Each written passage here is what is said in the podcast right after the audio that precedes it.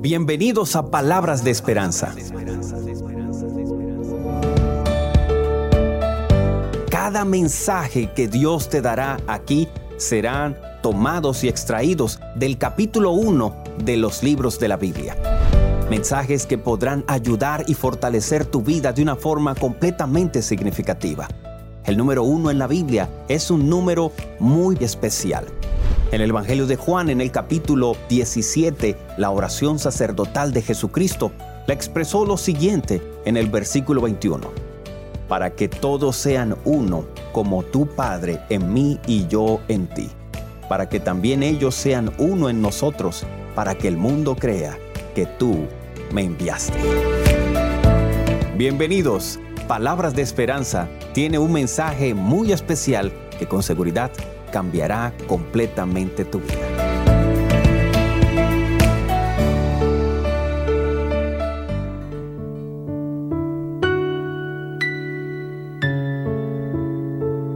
Estamos en un estudio aquí, una palabra importante que el Señor te envía a través del estudio de los capítulos 1 de cada libro de la Biblia. Para hoy, el día de hoy nos corresponde el primer libro de Reyes, ¿sí? El primer libro de Reyes que encontramos aquí, o déjenme ver aquí el primer libro de Reyes, eh, con estos eh, cinco puntos importantes.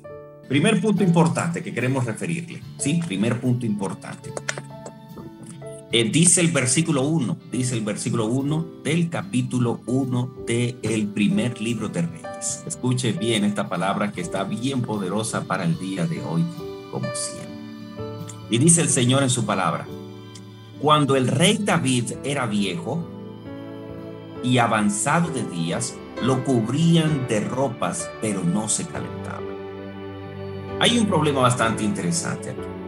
Y el problema que hoy usted va a encontrar es parte de un proceso que es real, ¿sí? Es una realidad. Escuche esto.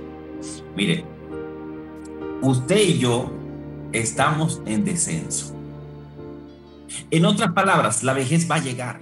El punto en claridad es, llega la vejez. Usted en algún momento se va a hacer viejo. Y más viejo de lo que está. Y de lo que estamos, por si acaso. Porque desde, desde que nacemos comenzamos nosotros a decrecer. Ya cada vez nos estamos haciendo más viejos, ya van saliendo canitas, ya la cosa va avanzando. Pero los preparativos para nuestra vejez, ¿te has asegurado de hacerlos? Hemos encontrado personas en el camino que no han hecho preparativos para su vejez. Y ahí está la verdadera problemática. Mira, en algún momento tú no vas a poder esperar que tus hijos puedan mantenerte o que tus hijos puedan ver por ti. No, familia, usted necesita reconocer que usted se va a hacer viejo cada vez más y que usted tiene que hacer preparativos para lo mismo. Si usted no compró una casa y vive en arriendo, mire, mire allí cómo va a ser la situación. Es hora que si usted todavía tiene un poquito de fuerza todavía está trabajando, todavía no está entrando estos, estos años, estos últimos años, entonces necesita hacer el proceso familia de poder entrar a estas casas de interés social, de buscar una propiedad propia, una casa suya. ¿Sí ve? Porque en algún momento usted se va a hacer viejo y no va a poder trabajar más. ¿Y cómo usted va a esperar? Ah, no, no, yo sé que mis hijos son buenos y ellos me van a mantener. Ese hijo suyo, esa hija suya en algún momento se va a casar y va a ser harina de otro costal. Y cuando ellos ya no puedan hacerlo, o cuando ellos se fueron de viaje, o quizás eh, por algún tipo de infortunio ellos dejaron de existir, ¿qué va a hacer usted? Es decir, es un problema bien grave a veces nosotros en nuestro proceso de vida, eh, quizás apalancarnos sobre eh, la bondad de las demás personas, así sean nuestros propios hijos. Y, usted podrá, podrá escuchar muchos testimonios de hijos que decidieron, mira, yo, yo no puedo hacerme cargo de papá, de mamá, eh, este fulanito tampoco, berecejito tampoco, lo mejor será entonces un, un ancianato. Que allá lo cuiden, ¿sí? Y hay algunos que los dejan allá botados, literal, sí, literal. Los dejaron allá y no volvieron a ver por ellos. Entonces, son situaciones demasiado difíciles. En algún momento tú y yo vamos a estar viejos y vamos a, a, tener que esperar de que alguien más haga cosas por nosotros que no tenemos nosotros la facultad de hacer, ¿sí? Habrán algunos que tendrán que utilizar pañal o tendremos que utilizar pañal, yo no sé cómo esté el asunto, pero tenemos que pensar en eso, que nuestra vejez pueda ser una buena vejez, ¿sí? Y hay que cuidarse desde hoy, desde hoy, eh, practicar, hacer procesos, hacer planeación para que tengamos una buena vejez, ya, una buena vejez. Así que punto número uno, recuerda que te estás haciendo viejo, ¿sí? Recuerda que te estás haciendo viejita. y cuando usted recuerda eso, haga los preparativos para su vejez, ¿ok? Que usted no esté recargada y confiado y confiado solamente, no, yo sé que mis hijos me limpian. Uh, yo sé que esos muchachos son buenos muchachos y sé que nos van, eso, mejor dicho, no, espérese, tranquilo, vaya con calma en este proceso porque no sabe cuál va a ser la decisión de sus propios hijos frente a esta realidad de la vejez. ¿Ok? Porque la vejez puede llegar con problemas físicos, puede llegar con muchas situaciones y a veces es difícil para hijos que trabajan eh, y avanzan con muchas situaciones hacerse cargo del proceso de vida de sus padres. Y entonces hay que pensar en eso. Usted va a estar dependiendo financieramente completamente de sus hijos, mire a ver cómo usted lo va a arreglar. Sí, mire a ver cómo usted lo va a arreglar.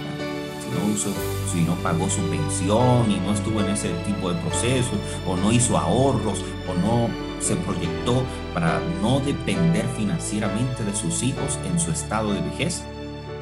Bueno, órele al Señor que le vaya aparejando el camino a ver qué puede hacer en este momento usted, porque cada día más nos estamos haciendo viejos y necesitamos hacer los preparativos para nuestra vida.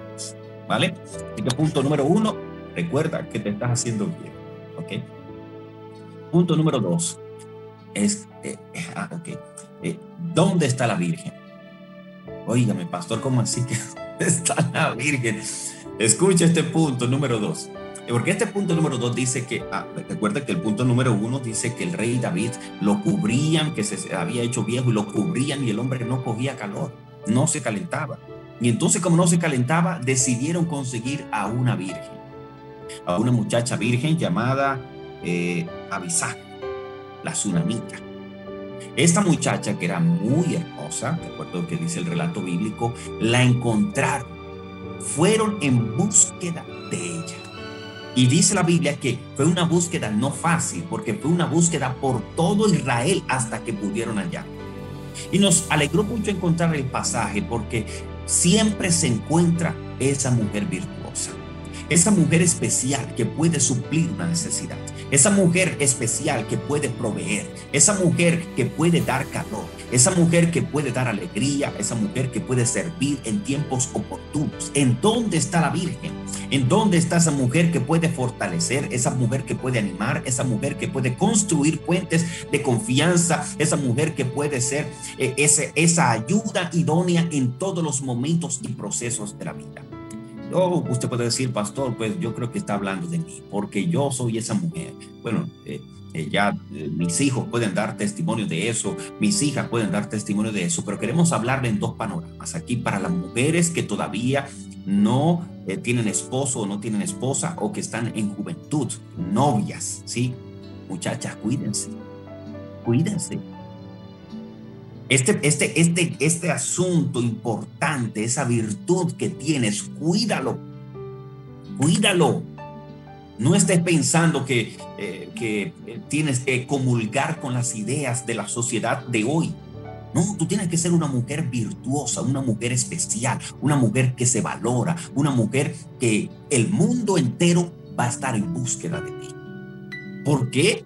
Porque decidiste guardarte. ¿Por qué? Porque decidiste apartarte. ¿Por qué? Porque decidiste ser una mujer diferente, una mujer que no comulga con las ideas de las demás personas, una mujer que entendió que es valerosa, que, que puede ser respetada, una mujer que merece lo mejor. Así que muchachas, cuídense, ¿sí? Cuídense en el nombre del Señor, cuiden su virtud, deseen que ustedes eh, traten de trabajar con ustedes mismas y ser esas mujeres adecuadas, esas mujeres cultas, esas mujeres honestas, responsables, respetuosas, amantes de, de las cosas espirituales y sobre todas las cosas obedientes y sujetas a sus padres y sobre todo al Dios de los cielos. Necesitas caminar en esa dirección para que cuando en algún momento el proceso comience la búsqueda de esa mujer especial, de esa mujer virtuosa, de esa mujer que va a bendecirme a mí, entonces Dios pueda alumbrar en dónde es que tú te encuentras. ¿Ok? Así que decide ser. Oh, y el otro panorama es para las damas que hoy ya eh, eh, de repente están en su hogar, son esposas, eh, son, son madres cabezas de hogar. Mira, usted en esa misma dirección, usted también puede ser esa mujer especial. Que el mundo pueda encontrar en usted una mujer respetuosa, una mujer consagrada, una mujer dependiente de Dios, una mujer que cuando la colocan a hacer algo es una mujer que está completamente diseñada para servir a mí no me gusta estar recibiendo a la gente que no conozco. Entonces necesita reinventarse y cambiar su esquema y su enfoque en la vida. ¿Ok? Necesita hacer ese trabajo y ese proceso completamente especial, porque a través de ese proceso importante de vida es que usted comienza a decidir a, a poder proyectar lo que otras personas no han visto en usted. Así que, mis queridas damas, decidan ser esa mujer que todos quieren buscar para bendecir. ¿Ok? En otras palabras, y el punto es aquí, mujeres, decidan ser esas mujeres que bendicen en todo tiempo. ¿Ok? ¿Alguna de ustedes quiere ser esa mujer que bendice en todo tiempo? Escríbanlo allí. Sí, quiero ser esa mujer que bendice. Yo soy esa mujer que bendice en todo tiempo. Yo lo soy. Sí, allí escríbelo, escríbelo, escríbelo en el nombre del Señor. Yo soy esa mujer que bendice en todo tiempo. En todo tiempo voy a bendecir en el nombre del Señor. Cuando haya frío, entonces yo bendigo. Cuando haya calor, yo bendigo. Cuando haya este proceso, yo estoy aquí para bendecir. Punto número tres importante de este capítulo. Y es que debes de recordar que siempre llega el rebelde. El versículo 3 dice, entonces Adonías, hijo de Agui, eh, se rebeló diciendo, yo reinaré. Se hizo carros de gente de a caballo y de ciento de, 50 hombres que corrieran delante de él. Siempre llega el rebelde. Usted cada vez que va caminando en la vida, recuerde que siempre el enemigo de las almas va a colocar opositores. Opositores. Los rebeldes siempre van a llegar. La gente que va a criticarte, la gente que va a darte la espalda, las personas que van a, que van a fomentar un mal ambiente en tu, en tu contexto esas personas siempre van a llegar. Ayer estamos predicando allí en un lugar, la mañana y decíamos, mira, espere eh, que en algún momento llegue la crítica a tu vida, porque regularmente las personas les gusta criticar, ¿sí? Y la crítica a veces está basada más en la carencia de ellos mismos que en las situaciones que realmente son que, que esto que están viendo delante de sus ojos. Así que no te preocupes porque la crítica siempre va a llegar que está centralizado, en muchas ocasiones decimos, en medio de sus propias carencias, porque el que critica a veces está criticando de lo que él mismo ni siquiera tiene. Así que ten tranquilidad y recuerda que a veces, casi siempre, llega el rebelde. Punto número cuatro. Dice aquí, eh, dice que Adonías mató un, día, en un día, mató vacas y animales eh, eh, cebados en la peña de Selej. Y dice aquí que convidó a sus hermanos, a los hijos del rey y a todos los hombres de Judá, siervos del rey. aquí Adonías decidió, punto número cuatro, hizo la gestión para persuadir los corazones.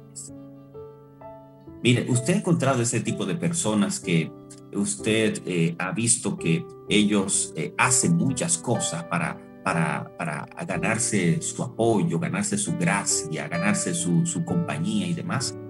¿Ha visto esas personas? yo te invito a almorzar, tranquilo, yo te invito a cenar, eh, yo quiero que, bueno, puedes, puedes venir aquí a mi casa, puedes decir todo ese tipo de cosas tan solo buscando el objetivo de ganárselo a usted para buscar su apoyo en sus procesos particulares.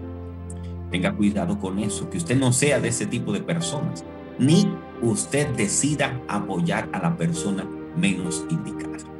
Estamos a punto de trabajar con las elecciones eh, prontamente, ¿no? Elecciones presidenciales y todo este tema, esta, este tipo de situaciones. Usted debe ser muy objetivo y sabio en esta situación. Decida claramente no vender su no, no, no venda usted sus principios y su integridad por algún tipo de beneficio.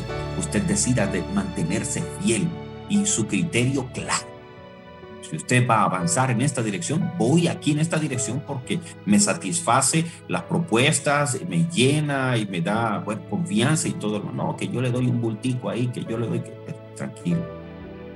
Mire y analice las cosas. En otras palabras, este punto número cuatro, espere en la gracia del Señor. ¿Sí? Espere en la gracia del Señor.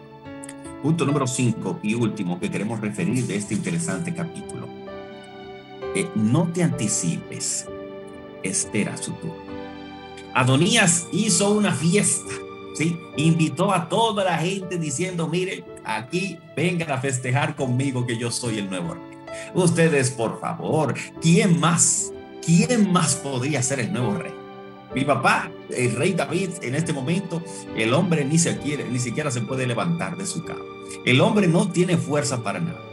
Eh, ¿quién ustedes creen que puede tener la capacidad? Mi hermano Absalón, sí, Absalón, dice aquí que Adonías era un hombre, eh, nació después de Absalón, y Absalón, ustedes saben cuál fue la situación de Absalón, Adonías ahora dice, bueno, ya Absalón no está, ahora es mi ¿sí? Yo soy el hombre más hermoso, porque un hombre dice allí que era muy, muy agraciado, era un hombre que tenía muchas capacidades y un hombre que tenía una influencia bastante significativa, ¿sí? Joab y una cantidad de gente lo estaba apoyando a él, ¿sí? Pero escuche esto, no se anticipe, espere su turno, ¿ok? Espere su turno. Si el turno, como dice por allí, al que, al que le van a dar, le guardan. el que le van a darle guarda. Así que no se anticipe, espere su turno.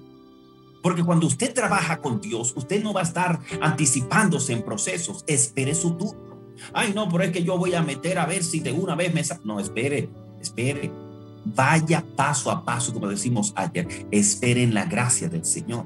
Cuando usted, es, eh, eh, punto número cuatro, cuando usted apunta y espera en la gracia del Señor, entonces las cosas van a ser consecuentes al propósito divino. Espere su turno y no se anticipe, porque Dios tiene los tiempos perfectos para dar tu bendición.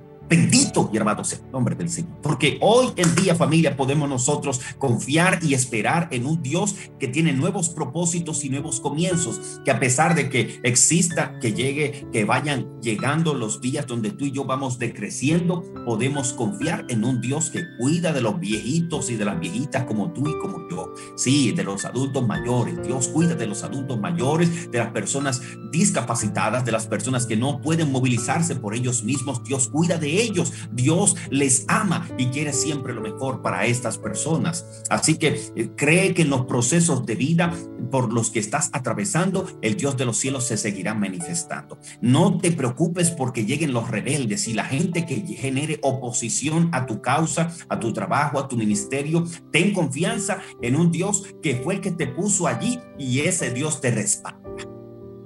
Cuando Dios te respalda, entonces espera en la gracia del Señor, no te anticipes, espera en la gracia del Señor, ¿sí? Cuando esperaste en la gracia del Señor, entonces no te precipitaste, sino esperaste el tiempo bendito del Señor. Escribe allí, hoy espero el tiempo de Dios. Espero el tiempo de Dios. Escríbelo allí. Yo quiero decirle claramente que Erlin Riascos ha decidido este día 30 de diciembre no anticiparse, sino esperar el tiempo de Dios. Porque el tiempo de Dios siempre es perfecto, tú lo sabes. El tiempo de Dios siempre es el que establece los procesos cuando es cuando es el turno que te corresponde a ti. Así que usted no se anticipe porque crea que ya es su turno. El turno se lo da es Jesucristo. Así que el tiempo y el turno a veces puede ser un poco diferente. ¿sí? El tiempo de Dios es que David debería ser ungido, siendo todavía un muchacho. Fue ungido como muchacho para ser el nuevo rey, pero comenzó a reinar de inmediato. No. ¿Era el tiempo, sí, de ungirlo? Sí, pero no era el turno de gobernar. Así que espere el tiempo y el turno de Dios. Que Dios le concede, porque es Dios el que decide el tiempo y es Dios el que da el turno. ¿okay? Dios, decide, Dios decide el tiempo y Dios determina el turno que le corresponde a cada persona. Así que eh, con esas dos cosas usted vaya claro en el nombre de Jesucristo. ¿Vale? Espere el tiempo, ¿sí? De su bendición y espere el turno de su exaltación en el nombre del Señor. ¿Ok? Así que hoy, así es, espere, número uno, el tiempo de Dios y el turno que Dios le concede. ¿Ok? Para su exaltación. Bendito sea el nombre del Señor familia. Hoy necesitamos estar en esto. Sí, necesitamos estar en esto y esperando el tiempo de Dios que siempre es perfecto. Así es. Mensaje entendido para hoy. No se anticipe, no vaya, no que yo. Tranquilo, tranquila. Vaya caminando en el sendero que Dios determinó. Espere el tiempo de Dios y el turno que Dios le concede.